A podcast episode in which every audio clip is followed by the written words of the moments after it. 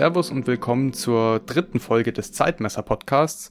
Wir haben es in der letzten Folge ja schon so ein bisschen gespoilert bzw. angeteasert, dass es bei uns heute um eine ganz bestimmte Art von Uhren gehen soll, nämlich um die Taucheruhren. Ja, warum machen wir eine Folge über Taucheruhren? Taucheruhren sind heute total beliebt und zwar einerseits bei Sammlern, weil die ja, Entstehung oder die Geschichten, die hinter Taucheruhren sehr spannend sein können.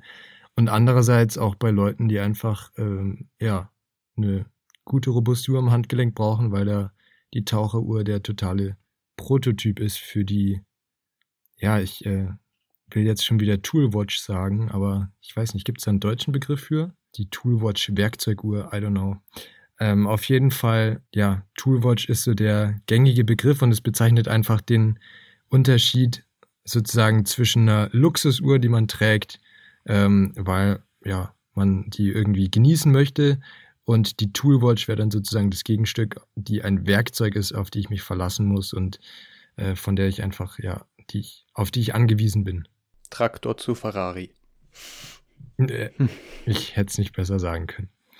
Ja, und ähm, wir beschäftigen uns heute mit dem Prototyp der Toolwatch, und zwar der Taucheruhr. Was ist denn die erste, das erste Modell, was man da nennen kann? Äh, ich finde es nämlich wichtig, wenn man die Taucheruhr verstehen möchte, ähm, zu verstehen, warum die überhaupt entwickelt wurde, aus welchem, aus welchem äh, Bedürfnis heraus. Und die erste professionell eingesetzte Taucheruhr war die Panerai-Uhr. Absoluter Klassiker und ja, war lange ähm, verschütt gegangen, die Marke, und durch, hauptsächlich durch Sylvester Stallone ist sie wieder aufgetaucht. Und ähm, die heutige Firma Panerai ähm, erzählt gerne Geschichten über äh, die ja, frühere Entstehung der Marke. Der würde ich aber nicht so viel trauen, weil die ziemlich häufig absolut nachweislich falsche Geschichten äh, erfinden, um ihre Uhren zu pushen, weil die heutige Firma Panerai ist ja ähm, neu gegründet worden vom Richmond Konzert, wo Konzern, wo auch Blancpain, Lega Jucultre und so weiter drin sind. Ähm, und die nehmen es nicht immer so genau mit der Wahrheit, wenn sie ihre Verkäufe steigern können. Aber es gibt einen sehr guten Blog, nennt sich Periskop, ist auch verlinkt in unserer Beschreibung, wie immer auch mit allen anderen Modellen zusammen. Und der ist ähm, wirklich unglaublich darin, wie er die einzelnen Modelle und Referenznummern nachverfolgt und das auch mit geschichtlichen ja, Zusammenhängen einfach zusammenführt. Und der hat da sehr gute Beiträge, die wir hauptsächlich oder die ich hauptsächlich ähm, mir die letzten Tage durchgelesen habe.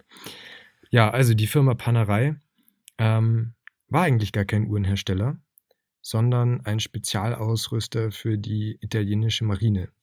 Und die haben eben ähm, Unterwasser-Equipment gebaut, also Kompasse, äh, Tiefenmesser und so weiter. Und die haben an der Panerei-Uhr, wie man sie kennt, eigentlich nur das Ziffernblatt hergestellt. Der ganze Rest den haben sie zugekauft. Und zwar von der Firma, wer, wer kann es erraten? Um, ähm, Daniel Wellington. Ah, knapp daneben. Es war die ah. Firma Rolex, die nicht in Italien sitzt, sondern in Genf, beziehungsweise den hauptsächlichen Markt eigentlich so in, in Großbritannien hat, wo auch Hans Wilsdorf ja seine Wahlheimat hatte da würde ich dann vielleicht noch ganz kurz ja, einwenden wollen. Es hängt immer so ein bisschen vom zeitlichen Betrachtungsrahmen ab, von dem wir sprechen. Äh, bei Rolex äh, wurde ja Anfang der 20er Jahre gegründet und da war die Firma dann eigentlich ja noch in der, im United Kingdom ansässig. Das heißt, wir reden gerade so vom Anfang der 20er Jahre, wo die Firma noch nicht in der Schweiz ansässig war, sondern noch in England. Ja, wie dem auch sei, wir springen jetzt einfach mal in die Zeit um 1940 rum, wo von der italienischen Marine, die Marina Militare, eine Spezialeinheit von Kampftauchern, von, ja, früher hat man gesagt Froschmännern, gebildet wurde, Quack. die eben, ähm, ja, die eher eine kleine, kleine Abteilung war, also sozusagen nach dem Motto klein, aber fein, aber super ausgebildet, hatten damals totale Hightech-Equipment-Sachen und die Firma Panerei hat eben die Instrumente gestellt. Und die haben eben das Hauptmerkmal, was sie so das Alleinstellungsmal von ihnen war, Merkmal von ihnen war, war äh, Leuchtfarbe. Und jetzt denkt man sich Leuchtfarbe, okay, ist vielleicht nicht so spannend, aber unter Wasser ist es tatsächlich eins der Hauptkriterien, dass man auch im Dunkeln seine Uhr ablesen kann. Und da hat eben Panerei ähm, ja Pionierarbeit geleistet. Und ähm, es sind auch heute noch die großen Modelllinien nach diesen Leuchtfarben, den verschiedenen, benannt, auch wenn das die heutige Firma ja nicht so ganz korrekt macht. Aber ähm, das Hauptmerkmal von dieser Panerei-Uhr war eben das Ziffernblatt. Und zwar war das so eine bestimmte äh, Sandwich-Konstruktion, also mehrlagig. Und in der Mitte war eben radioaktive Leuchtfarbe. Damals hat man nämlich entdeckt, dass Zink, wenn es bestrahlt wird, äh, dann kurzzeitig selber strahlt. Aber es bringt einem ja nichts, wenn im hellen Zink leuchtet, sondern man will es ja im Dunkeln leuchten haben. Deswegen hat man noch radioaktive Materialien reingepackt. Die haben das Zink dann angeregt und dann hat es auch im Dunkeln geleuchtet. Am Anfang hatte man da Radium mit drin, was jetzt nicht so ganz, ähm, ja, gesundheitlich unbedenklich war. Es hatte eine Halbwertszeit von 1600 Jahren, also hat ewig gehalten und war eben auch ein Gammastrahler. Und Gammastrahler haben es an sich, dass sie auch durch die menschliche Haut durchstrahlen. Alpha- und Beta-Strahlen können das nicht, aber Gammastrahlen schon. Deswegen ist es recht ungesund. Es gibt da so eine Story von den äh, von einer amerikanischen Firma, die als erstes die Radiumfarbe hergestellt hat. Und dass die Damen, die die Ziffernblätter bemalt haben, denen wurde gesagt, dass sie, damit sie feiner malen können, sollen sie mit dem, ja, mit dem Mund sozusagen den Pinsel anfeuchten, dass er vorne spitz wird. Das heißt, die haben ständig dieses Radium in den Mund bekommen. Und viele sind dann da eben sehr unschön dran gestorben, weil das sich im Körper ablagert. Deswegen ist man dann irgendwann auf Tritium umgestiegen, aber das Prinzip war das gleiche. Tritium hat das Zink angeregt und es hat dann geleuchtet und es war eben harmloser. Und das hat man auch noch bis weit in die 80er und 90er in ja, Militäruhren zum Beispiel gefunden. Ist dann heutzutage Tritium immer noch eine Sache bei Taucheruhren? Weil diese meisten Superluminova sind ja dann heutzutage frei von radioaktiven Stoffen. Das ist ja eine andere Funktionsweise. Weißt du, ob es da noch Uhrenhersteller gibt, die dann diese radioaktiven Sachen verwenden? Also es gibt noch einzelne, die so ein bisschen in die Vintage-Richtung gehen. Hauptsächlich kenne ich da Marathon, die ziemlich coole so ja, Military-inspired Uhren bauen, die eben noch diese Tritium-Röhren drin haben. Und das Coole an den Tritium-Sachen ist, dass man die nicht wie Superluminova am Tageslicht auflädt, sondern die leuchten einfach so vor sich hin. Aber sonst Superluminova funktioniert, glaube ich, anders. Kenne ich mich jetzt nicht so aus. Okay. So, das heißt, die Italiener hatten jetzt ihre Kampftaucherabteilung und waren da aber relativ alleine. Und die Abteilung hieß äh, Decima Mars und war in La Spezia stationiert, wo dann auch diese ganzen, ja, wo sich dann viel einfach äh, abgespielt hat um das ganze, die ganze Abteilung. Und die Deutschen hatten sowas zum Beispiel nicht, weil die Deutschen haben mehr so auf riesige Wunderwaffen vertraut, um ihrem ja, Endsieg, wie sie ihn so gerne gesehen hätten, näher zu kommen. Zum Beispiel hatten sie ähm, in der Marine die zwei, bis heute übrigens noch die zwei jemals größtgebautesten Marineschiffe Europas, die Bismarck und die Tirpitz. Und ähm, es wurde 1943 ähm, die Idee auch vorgetragen, dass auch die Deutschen sich so eine Kampftaucherabteilung zulegen sollten. Ähm, der Admiralstab hat das Ganze eher so belächelt. Die haben dann gesagt, ja, anscheinend braucht es nur drei Männer, um die ganze britische äh, Flotte zu versenken. Äh, und dann wurden die lachend aus dem Raum geschickt. Aber ein Jahr später wurde eben diese Wunderwaffe Tirpitz genau von solchen Spezialeinheitssaboteuren lahmgelegt für über ein halbes Jahr. Und dann wurde eben eingesehen, dass auch die Deutschen so eine Abteilung brauchen. Und war es nicht auch so, dass die Bismarck irgendwie durch einen einzigen Bomber, wenn nicht sogar noch ein alter Doppeldecker irgendwie, ja, auch eliminiert wurde? So wie in Star Wars, wo der eine mhm. äh, X-Fighter den äh, ungeschützten Schacht vom Thermalgenerator zerstört, oder? der glücklicherweise eingebaut wurde. Wer kennt es nicht in Episode 4, wo die Bismarck in Star Wars von den Rebellen zerschossen wird? ja, auf jeden Fall Warum erzähle ich das von dieser deutschen Abteilung? Es gab nämlich ein dunkles Kapitel in der Panerei-Geschichte. Ähm, das sind die sogenannten Kampftaucher-Versionen der Panerei-Uhren. Ähm, und das war ein bisschen paradox, weil ja der Hersteller Rolex eigentlich so ja in, in Britannien angesiedelt war. Und der hat das, das Uhrwerk und das ganze Gehäuse, also alles bis auf das Ziffernblatt geliefert für diese Uhren, die die Italiener benutzt haben. Und ähm, dann, ähm, ja, da mache ich vielleicht nochmal einen kurzen Ausschweifer. Also ähm, nachdem Mussolini, der der faschistische Führer in Italien war, äh, gestürzt wurde und ähm, Sizilien von den Alliierten eingenommen wurde, gab es einen Bruch im Land Italien. Also es war so äh, die eine Hälfte Partisanen und haben gesagt, okay, wir schlagen uns äh, auf die Seite der Alliierten und die anderen ja, wollten sozusagen führertreu bleiben. Und äh, da ging es in dieser Zeit sehr brutal zu. Unter anderem in, in Griechenland war eine ähm, italienische, italienisches Bataillon, was dann von den Deutschen ähm, ja, besiegt oder die haben sich ergeben, den Deutschen. Und dann wurden tatsächlich auf oberste Anordnung hin über 5000 Soldaten, italienische Soldaten, die in Gefangenschaft waren, exekutiert, hingerichtet. Einfach weil ähm, die Deutschen dann Exempel statuieren wollten. Eins der brutalsten äh, ja, Militärverbrechen der Geschichte. Und äh, man sieht schon, da ging es nicht, da, da ging es nicht zimperlich zu.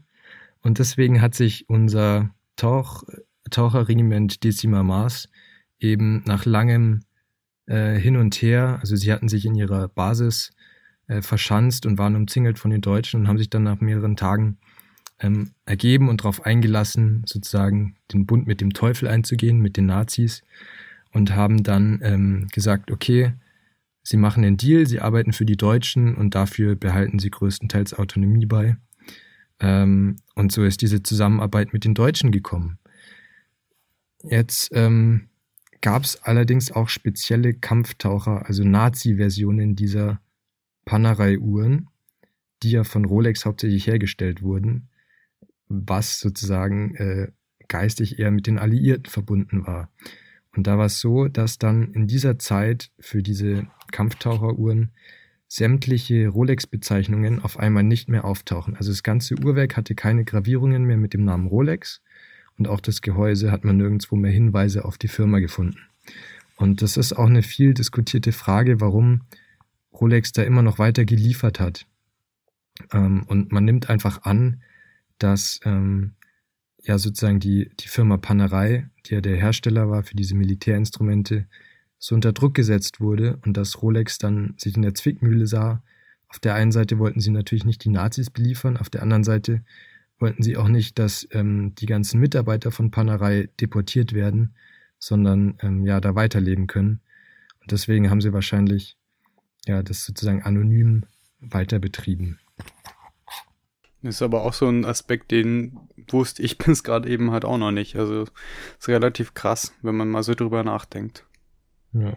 So, jetzt gehen wir nochmal fast forward. Der Krieg ist vorbei und ähm, alle deutschen Achsenmächte, also auch Italien, sind verpflichtet, keine militärischen äh, ja, Institutionen mehr zu betreiben. Aber dann, nachdem der Warschauer Pakt sozusagen die großen sowjetischen Länder zusammengeschweißt hat, hat die NATO oder hat ähm, die USA hauptsächlich versucht, dem was entgegenzusetzen, nämlich mit dem NATO-Bündnis. Und deswegen wurde dann Italien recht schnell, nämlich 51, wieder, ähm, ja, wurde Italien erlaubt, wieder Militäraktivitäten äh, zu betreiben. Dann ging es wieder los mit unseren Kampftaucherabteilungen. Ja, und die Vorreiter waren da Italien und auch die Briten hatten schon eine ähnliche Abteilung. Ähm, und dann sind auch noch die Franzosen 1952 aufgesprungen. Und es gibt Dokumente, wo französische Militärs an italienischen Übungen teilnehmen und ganz genau mitschreiben, welches Equipment da benutzt wird und auch welche Uhren, weil die eben damals ein wichtiger Bestandteil der Ausrüstung war. Und diese Militärs hatten so ganz bestimmte beziehungsweise ganz besondere Anforderungen, die diese Uhren erfüllen mussten, um eben für den Taucheinsatz geeignet zu sein.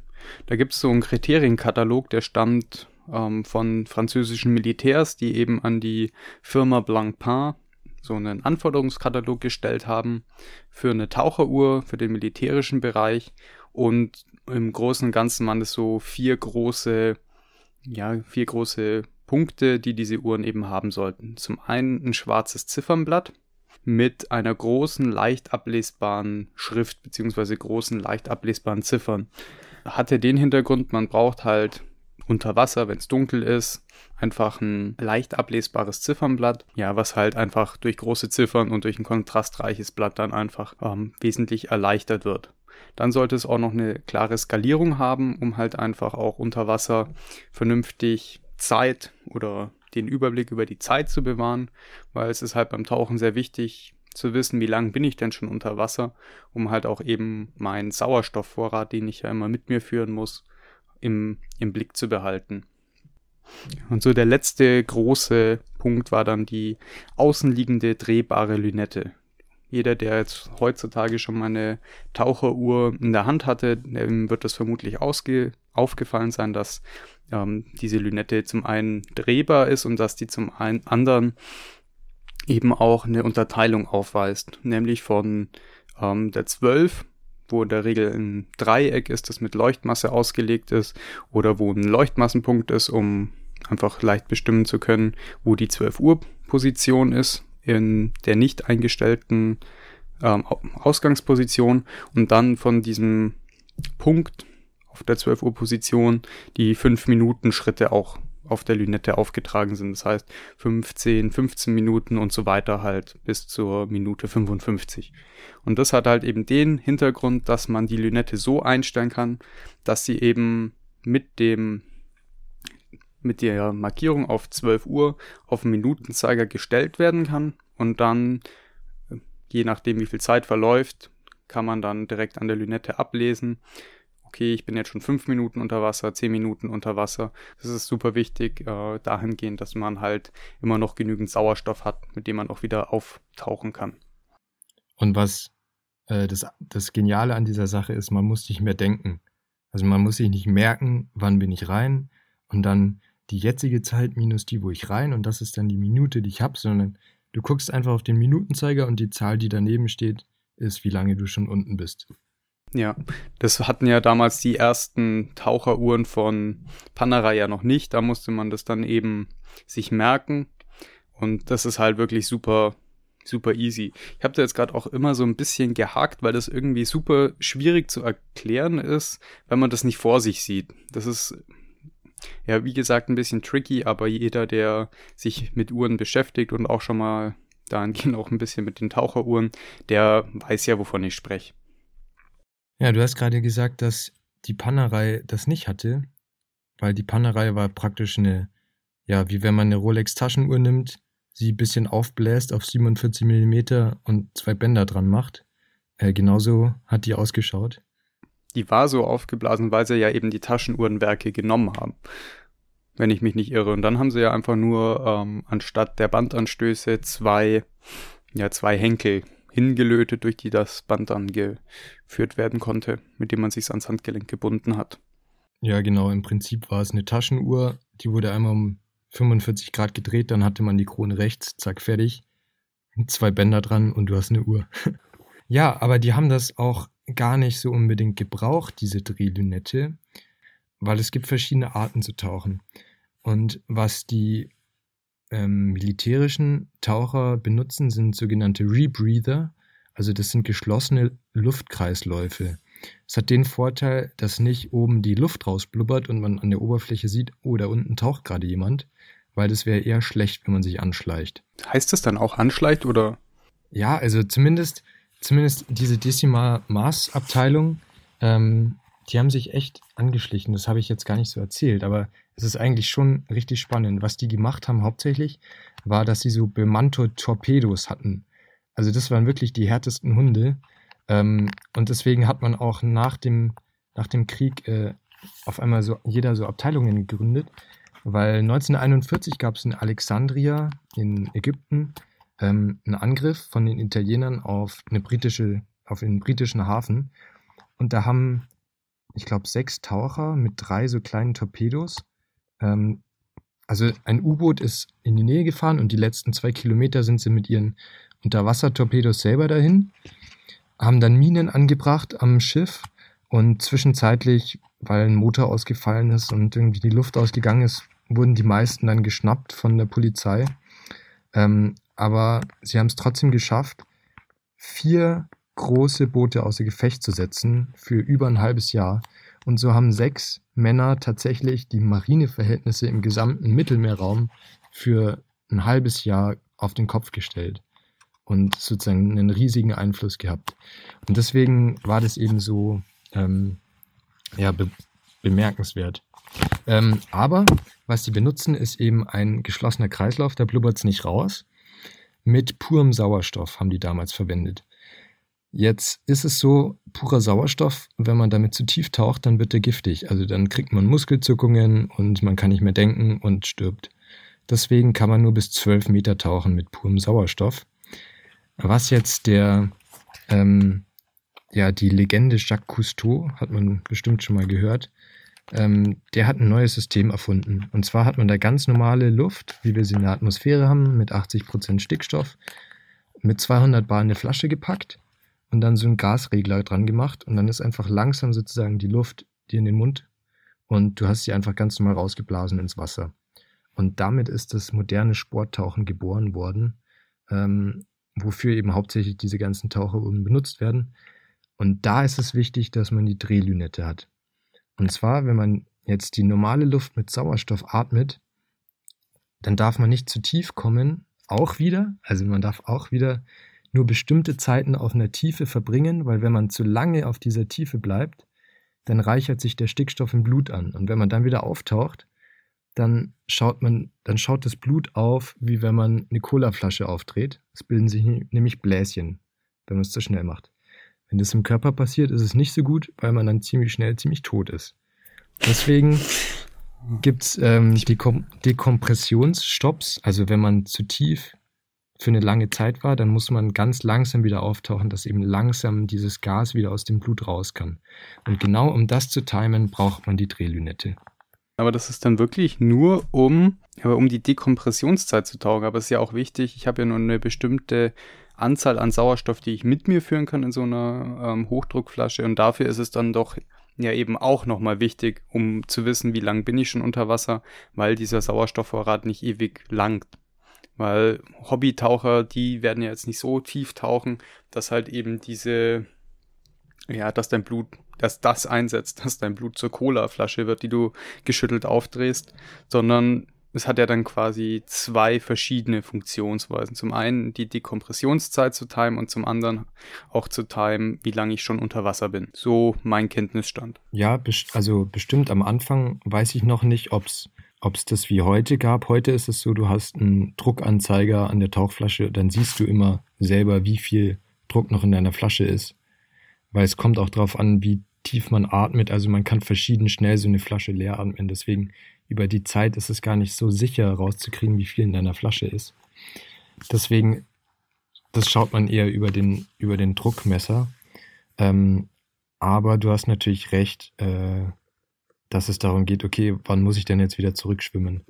Äh, Nochmal zu diesen Dekompressionsstopps, was man eben im, wenn man jetzt kein Berufstaucher ist oder so, was man eben macht, ist, man versucht oder man, man achtet sehr genau darauf, dass man nur so kurz auf einer bestimmten Tiefe ist, dass man nicht Dekompressionsstopps machen muss. Also ich habe äh, früher eine Tabelle gehabt, wo ich sehe, okay, auf 30 Meter, was so eine also was man schon macht im Sporttauchen, darf ich zum Beispiel nur 20 Minuten bleiben, weil sonst muss ich Dekompressionsstopps machen.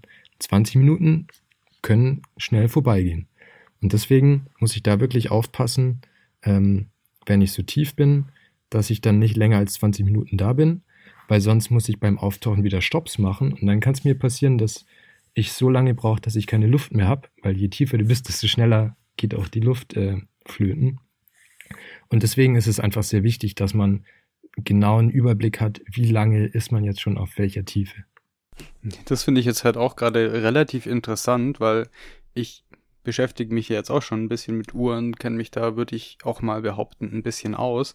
Und wenn du wirklich von Taucheruhren liest, dann siehst oder dann hörst du in 99 Prozent der Fälle wirklich nur, dass dass diese Lünette dafür da ist, um timen zu können, wie lange du unter Wasser bist. Und das mit diesen Dekompressionsstopps und so weiter, habe ich jetzt ungelogen bislang bei noch keiner Uhrenseite, die ich jetzt in Vorbereitung durchforstet habe, gesehen. Das ist halt schon irgendwie faszinierend. Und da finde ich, siehst du halt auch, wie wenig so eine Taucheruhr heutzutage, auch wenn sie nach einer bestimmten ISO-Norm klassifiziert ist, eigentlich noch im Taucheinsatz ist, weil man diese Funktionsweise der Uhr nicht mal mehr im Ansatz ausschöpft.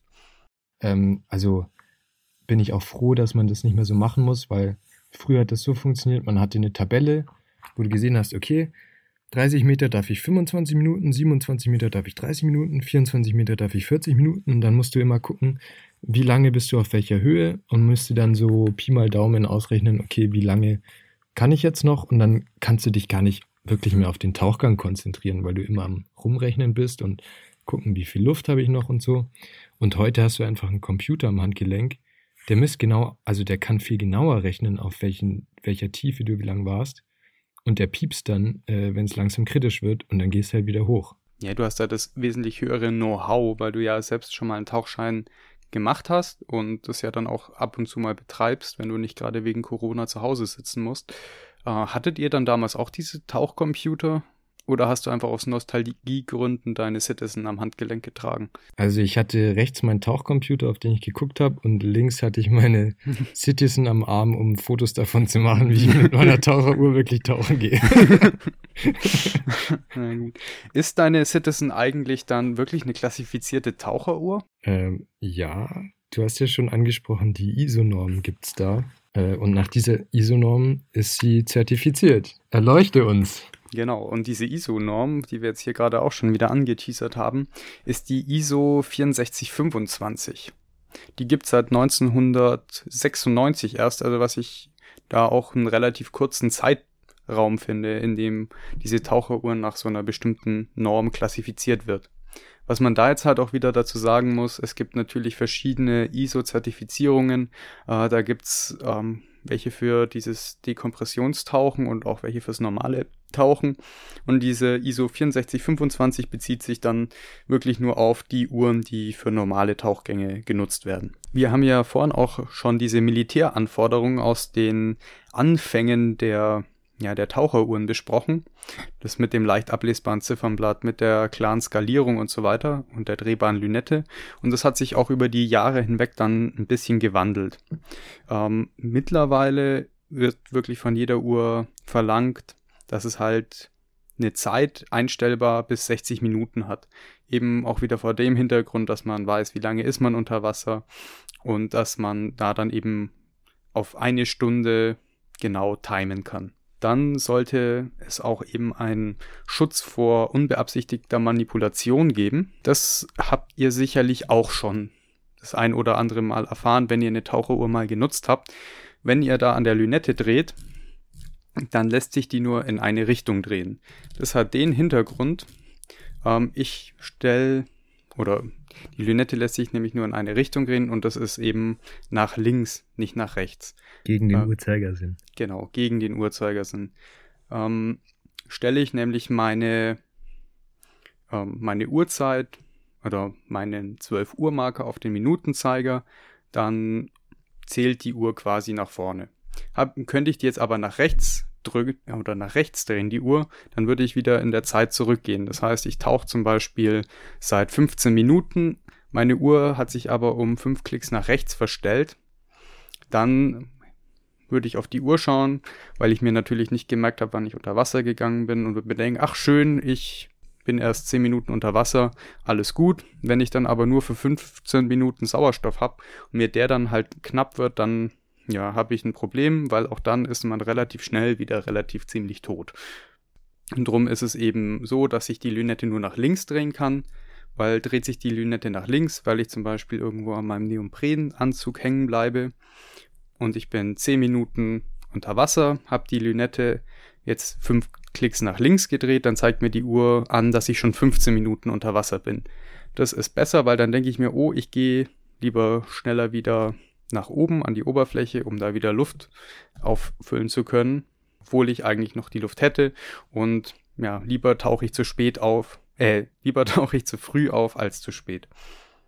Ja, und du hast uns noch gar nicht verraten, was dann so der Prototyp sozusagen dieser Anforderungen damals geworden ist. Ich würde jetzt dann auch noch mal ganz kurz ein paar Punkte durchsprechen, die ähm, von dieser ISO 6425 erfüllt werden müssen, weil da sieht man dann auch schon im nächsten Schritt dann, dass diese Taucheruhren damals äh, schon relativ viele dieser Punkte eben erfüllt haben.